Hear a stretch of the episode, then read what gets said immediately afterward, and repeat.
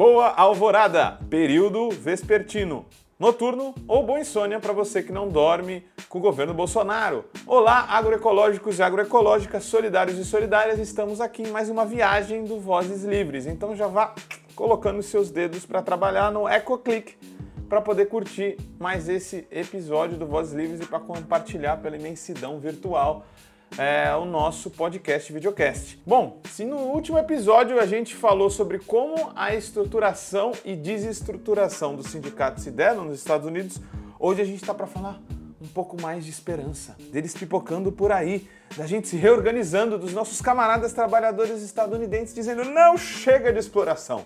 E vamos falar hoje de Amazon, de Starbucks, de New York Times, de Blizzard, de trabalhadores em todas as áreas, até dos games, se organizando para falar chega de exploração e vamos também ser um pouco mais felizes e organizados para combater o capitalismo.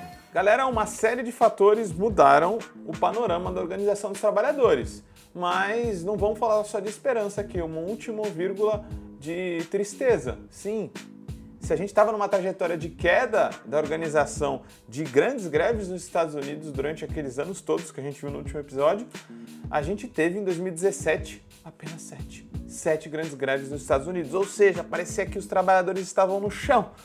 Mas uma série de coisas é, contribuíram para que as coisas mudassem nos Estados Unidos. A gente teve uma desfibrilada na organização dos trabalhadores e a reação parece ter vindo. Vamos entender por que isso aconteceu? O primeiro fator aí que contribui para essa mudança toda. A gente teve a eleição do Trump, um neofascista e neoliberal que atacou constantemente as minorias sociais, as chamadas maiorias sociológicas, ou seja, negros, indígenas, latinos, todos aqueles que mais sofrem com o capitalismo nos Estados Unidos e que em grande número estão dentro dessas grandes empresas que exploram muito seus trabalhadores, né? Como a Amazon, Starbucks e muitas outras. O governo Trump é, piorou todas as condições de vida dos trabalhadores e isso tudo se agravou porque a gente teve a combinação do vírus Trump com o vírus da Covid-19 e a pandemia de fato piorou a vida dos trabalhadores. A gente já tem mais de um milhão de mortes nos Estados Unidos, muito por conta dessa gestão temerária do Trump. Muitas das pessoas que morreram durante a Covid estavam dentro das fábricas em ambientes perigosos para a propagação do vírus, né? Ah, aliás, a falta de cuidado dessas grandes empresas, aliás, a Amazon é, é uma das grandes empresas nesse sentido que deixaram péssimas condições sanitárias para os seus trabalhadores, foi justamente essa conjuntura que permitiu que os trabalhadores se revoltassem e conseguissem convencer outros trabalhadores a se organizar. E isso a gente sabe, né? Trump, Covid, violência policial contra minorias, tudo isso acarretou no movimento que a gente viu se chamar Black Lives Matter, que de fato lutava contra a violência e o genocídio contra as populações negras, mas também não se encerrava aí, né? Organizava os trabalhadores e falava que os trabalhadores tinham que ter condições melhores. E até o apoio ao movimento do Black Lives Matter entrou em empresas como essas que a gente está atacando aqui hoje, como o Starbucks. O Starbucks, ao final, teve que, por exemplo, admitir que seus trabalhadores usassem camisas que apoiassem o movimento do Black Lives Matter. 250,000 shirts available to company operated partners in the US and Canada to affirm support at this quote critical time in our history. Until the shirts arrive in stores, partners will now be able to wear their BLM pin or t shirt while on the job. A letter from leaders Rossann Williams, Roz Brewer, and Zing Shaw to partners says, quote, as we talked about earlier this week, we're designing new t shirts with the graphic below to demonstrate our allyship and show we stand together in unity. Until these arrive, we've heard you want to show your support, so just be you, wear your BLM pin or t shirt. We are so proud of your passionate support of our common humanity. We trust you to do what's right while never forgetting that Starbucks is a welcoming third place where all are treated with dignity and respect. E como a gente sabe, o movimento se espraiou pelo mundo inteiro e foi um forte agente político de virada para os trabalhadores dentro da conjuntura do país. Mais um fator, talvez um dos mais primordiais, é que os benefícios de distribuição de renda dentro do plano de reestruturação durante a crise da Covid, eles foram essenciais para que os trabalhadores tivessem certa proteção. Isso, claro, veio por muita luta, né? Essa conjuntura de destruição econômica fez com que os, o Estado, né, o governo federal dos Estados Unidos, tivesse esse plano de ajuda. Só para a gente ter uma noção, ele distribuiu benefícios para milhões de pessoas, né? É, e parte desses benefícios se mantém até hoje. Há pagamentos na casa de 1.200 dólares por pessoa e 500 dólares por criança. Isso aumentou é, a renda é, dos domicílios, deixou as pessoas um pouco mais cobertas. Isso também ajudou as grandes empresas, né? Afinal, as pessoas compravam diretamente delas e recebiam em casa. Esses benefícios o que, que, eles dão, assim, objetivamente? Eles dão condições de resistência a qualquer tipo de trabalho precário, né? A partir da consolidação desses benefícios, os trabalhadores ficavam menos propensos a aceitar qualquer tipo de trabalho. E isso, quando teve a combinação com o aquecimento da economia, fez com que as empresas tivessem dificuldades de contratação. Se você tem empresas querendo contratar e com dificuldade e trabalhadores mais ou menos cobertos é, com esses benefícios, você tem trabalhadores também que estão mais encorajados a se organizar e militar por sindicatos encarar greves, protestos e até puxar eleições sindicais, como a gente vai falar aqui. E aí a gente tem dois dos últimos fatores essenciais para entender toda essa conjuntura. We can't be a country where a mother has to drive up to a McDonald's parking lot in the evening with her child just so he can get on the internet to do his homework. Again, this is the United States of America, God's sake. And what this means to all of you is good paying union jobs. Jobs you can raise a family on, jobs that can't be outsourced. This law is about more than rebuilding infrastructure. It's also about rebuilding the middle class. As I said, unions built the middle class. And that's why we made sure the infrastructure law included significant labor protections. A eleição do Biden é essencial também. Né? Derrotou-se o Trump com todos esses movimentos aí organizados dos trabalhadores. Eu não quero dizer aqui que o Biden é o próximo Vladimir Ilyich Lenin, né? nem o próximo grande líder comunista, longe disso. Porém, o presidente Biden é um notório apoiador do movimento sindical nos Estados Unidos e teve isso como tática que está tendo até hoje como sustentação sua no poder. Então, ele vem com uma série de medidas pró-sindicatos. Uma delas é o Protect the Right to Organize Act, ou seja, proteger é, o direito de organização dos trabalhadores. Tem uma série de legislações nesse marco a favor de sindicatos que protegem os trabalhadores para que eles se organizem. Né? Dá para lembrar daquela frase que o Trump soltou: os sindicatos construíram a classe média. Então ele quer um apoio maior da classe média, onde está a maior taxa de sindicalização. Vale até um bom debate sobre esse marco, esse act do Biden. Outro fato muito importante que o Biden teve envolvido é, acho que o nosso último fator aqui. É, ele mexeu diretamente na National Labor Relations Board.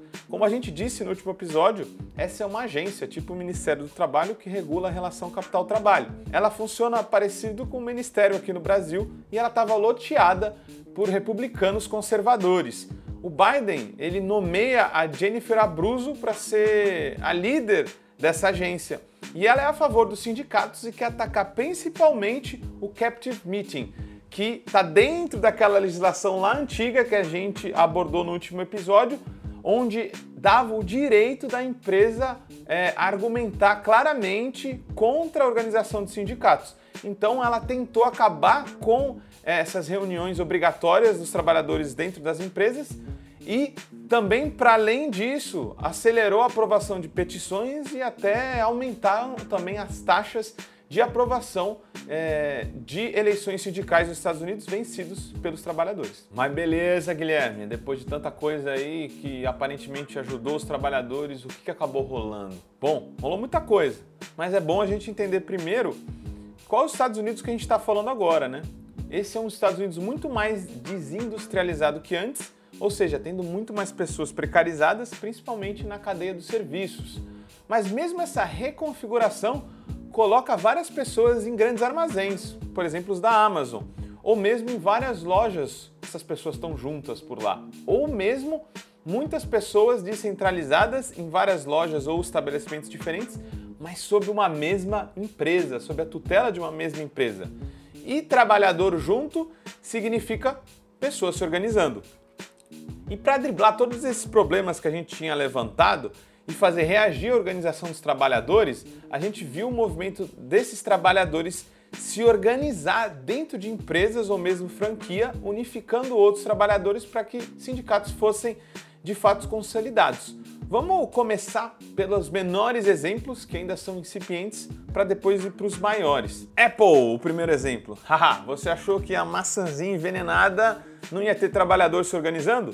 Mas tem sim. Os trabalhadores do varejo da Apple criaram o Fruit Stand Workers United. Rapaz, 65 mil trabalhadores nos Estados Unidos só no varejo a Apple emprega e eles já assinaram pelo menos duas petições de eleição sindical para poder estar tá fundando seu próprio sindicato. Isso aí, agora a maçãzinha está numa mão lá em cima. Yes! Direitos para todos os trabalhadores. Outro exemplo, New York Times Tech Guild. Pois é, rapaziada da tecnologia não é nerd que não se organiza não, pelo contrário, é nerd indignado e querendo organizar a categoria. Vocês estão vendo as fotos aí da New York Times Tech Guild que organizou o primeiro sindicato dentro do New York Times, dentro de uma indústria ainda maior que a indústria do jornalismo, né? Um dos maiores é, jornais do mundo aí organizando seus trabalhadores. E esses trabalhadores da área tecnológica entraram com muito estilo na onda de sindicalização. Meu irmão, não foi raspando não. 82% dos trabalhadores que votaram na eleição sindical falaram: "Eu quero um sindicato. Sim, eu quero um sindicato." Notável número, não? E vamos para o próximo. Nerds também, do mundo dos videogames, da indústria dos videogames, se organizaram também. Temos a Game Workers Alliance. A Blizzard também viu seus trabalhadores se organizar, né? O departamento de qualidade foi o primeiro a lançar, se colocar por uma petição para organizar seus trabalhadores, e ela já está marcada. A empresa ela já teve vários episódios de organização dos trabalhadores para poder reagir ataques, injustiças ou exploração. A empresa já foi acusada, por exemplo, de assédio sexual é, dentro do seu, dos seus domínios, dentro das suas dependências. E a empresa, inclusive, foi condenada nesse sentido. E agora está enfrentando a primeira organização dos trabalhadores surgindo nas suas dependências também. Quero ver esse sindicalismo geek aí. Vai ser maneiro. Como é que vai ser, velho? Galera vestida de Harry Potter. Vai ser show, né? Foi esse martelo chapéu de bruxo, vamos ver. Agora vamos às experiências maiores. Vamos falar de grandes empresas que concentram muitos e muitos trabalhadores e que, portanto, tiveram movimentos sendo criados dentro delas. A primeiro exemplo a gente pode colocar a Amazon Labor Union. Como a gente sabe, a Amazon é uma das maiores empregadoras dos Estados Unidos. O número de 1,1 milhão de trabalhadores cresceu recentemente e a Amazon já está na casa de 1,6 milhões de trabalhadores empregados em meio à crise do Covid, porque a empresa cresceu muito e lucrou muito. E muita gente comprando dentro de casa da Amazon, até fraldas, por exemplo, fez com que muitos trabalhadores tivessem que ser empregados e contratados. Sim, muita gente lucra com a crise, né? Aliás, pouca gente dentro dessas grandes empresas. A organização dos trabalhadores dentro de uma determinada empresa foi muito interessante. O que a gente está vendo nos Estados Unidos, se a gente for tipificar muito bem, é um movimento dos trabalhadores que, sob uma empresa, unifica todos eles, independente de onde quer que eles estejam. Então a Amazon está em vários armazéns, lojas, até supermercados pelos Estados Unidos. E qual foi a tática dos trabalhadores? Criar um movimento dos trabalhadores da Amazon. A Amazon Labor Union.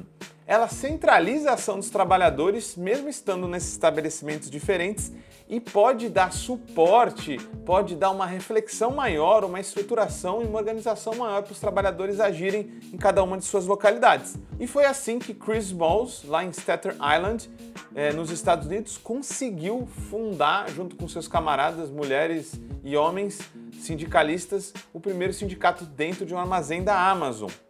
E depois da vitória, a coisa se incendiou. Já são mais de 100 estabelecimentos de trabalhadores da Amazon nos Estados Unidos que quiseram entrar para a ALU. Isso é muito louco, na verdade, quem imaginaria? E você que gostou do tema aí, vê o nosso vídeo sobre a Amazon que acabou de sair, está quentinho ainda, nem esfriou. Vamos para outro grande exemplo para a gente terminar aqui a nossa série de inspirações do que os trabalhadores estão fazendo pelos Estados Unidos. A gente tem a Starbucks Workers United, na mesma pegada de organizar vários trabalhadores de uma mesma empresa, mesmo que separados em estabelecimentos diferentes, nasceu o movimento de trabalhadores do Starbucks, uma rede de cafeterias que na verdade é a maior do mundo no setor. O Starbucks é realmente impressionante, galera. E para a gente ter noção do que está acontecendo, a onda de organização dos trabalhadores se torna ainda mais incrível se a gente vê que no setor dos serviços a taxa de sindicalização é quase de 2%, é baixíssima. Em alguns lugares é menos de 1% nos Estados Unidos. E o Starbucks, ao mesmo tempo, é, emprega 191 mil funcionários e tem cerca de 15 mil estabelecimentos pelos Estados Unidos. Então não é pouca coisa ver isso acontecendo. E como vocês vão ver aí no gráfico, o aumento da organização dos trabalhadores é crescente lá pelo Starbucks. Ah, o crescimento na petição, aquela petição para poder ter uma eleição sindical, ele é notável. Veja como cresce nos últimos meses. Isso é muito louco se a gente pensar que o primeiro sindicato conseguiu vencer uma eleição somente em dezembro do ano passado. E aí os números começaram a aumentar cada vez mais e mais. É, se a gente tinha 10 petições assinadas em janeiro, em março subiu para 150 petições pedindo por eleições sindicais.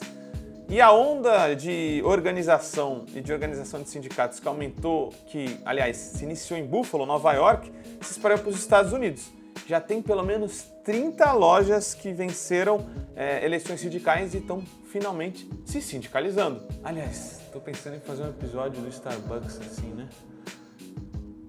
Como o café caiu da xícara dos CEOs. O mais da hora é que várias minas estão no rolê, né? Vocês estão vendo as fotos aí, o crescente ativismo das mulheres é notável. 47% dos sindicalizados dos Estados Unidos são mulheres. E quando você vê as fotos da organização dos trabalhadores da Starbucks, quase sempre tem um monte de mina. Isso é muito maneiro. A gente vai voltar a abordar isso aqui. Para fechar nossa reflexão sobre a ascensão ou reação dos trabalhadores, que está cada vez mais notável nos Estados Unidos, a gente tem um número bem impressionante. Em relação aos números do ano passado, do começo do ano, de 2021 para 2022, houve um aumento de 57% nas petições para criar sindicatos dos Estados Unidos. Pois é, galera. Já concluindo por aqui, acho que deu para ficar claro com os exemplos que a gente deu que está acontecendo uma reação, um ressurgimento da Organização dos Trabalhadores dos Estados Unidos. Claro que isso não quer dizer que a gente vai do nada fazer a revolução e que do nada tudo vai acontecer. Mas é muito interessante ver que a reação está acontecendo e que de fato isso pode tomar é, proporções muito maiores. O que fica para reflexão também é que os trabalhadores tiveram muitos problemas para se organizar várias vezes na história. Vocês podem imaginar como que deve ter sido para organizar, por exemplo, uma fábrica da Ford no começo do século passado. Não foi nada simples e não foi nada rápido também. Por isso a gente deve ficar esperançoso e militar muito para que esse tipo de movimento se torne algo ainda maior. Então, você aí, solidário e solidária, faça como os trabalhadores da Starbucks, da Apple, do New York Times, do, da Blizzard também, os gamers, os geeks, todos eles que estão se organizando, se organize também e se prepare. A revolução vem aí desde que a gente esteja unidos e se organizando. Então vocês deem aí seu eco clique para curtir o nosso episódio hoje. Também ative o nosso sininho, sininho solidário. E se organize também aqui virtualmente, né? Sem curtir Vozes Livres não tem revolução também. Então, até a próxima, galera. EcoSal. Como todo trabalho independente, esse podcast pode estar por um Trix, ops, um Pix, ou melhor, um Tris, sem o apoio solidário de seus ouvintes. Portanto, se você já se divertiu conosco, se enriqueceu, se informou, ou se fomos apenas um passatempo para você, nos ajude para que continuemos existindo. Sem financiamento, sem independência. Portanto, ajude o Vozes Livres se tiver consciência.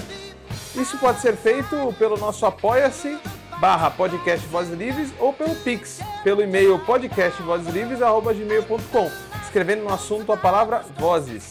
Nos acompanhe nas redes sociais, arroba Livrescop e arroba Livres Produtos do Bem. O Vozes Livres é um podcast realizado pela Rede Livres e financiado pelo Sindicato dos Químicos Unificados de Campinas e Região e pela Federação dos Trabalhadores do Ramo Químico do Estado de São Paulo.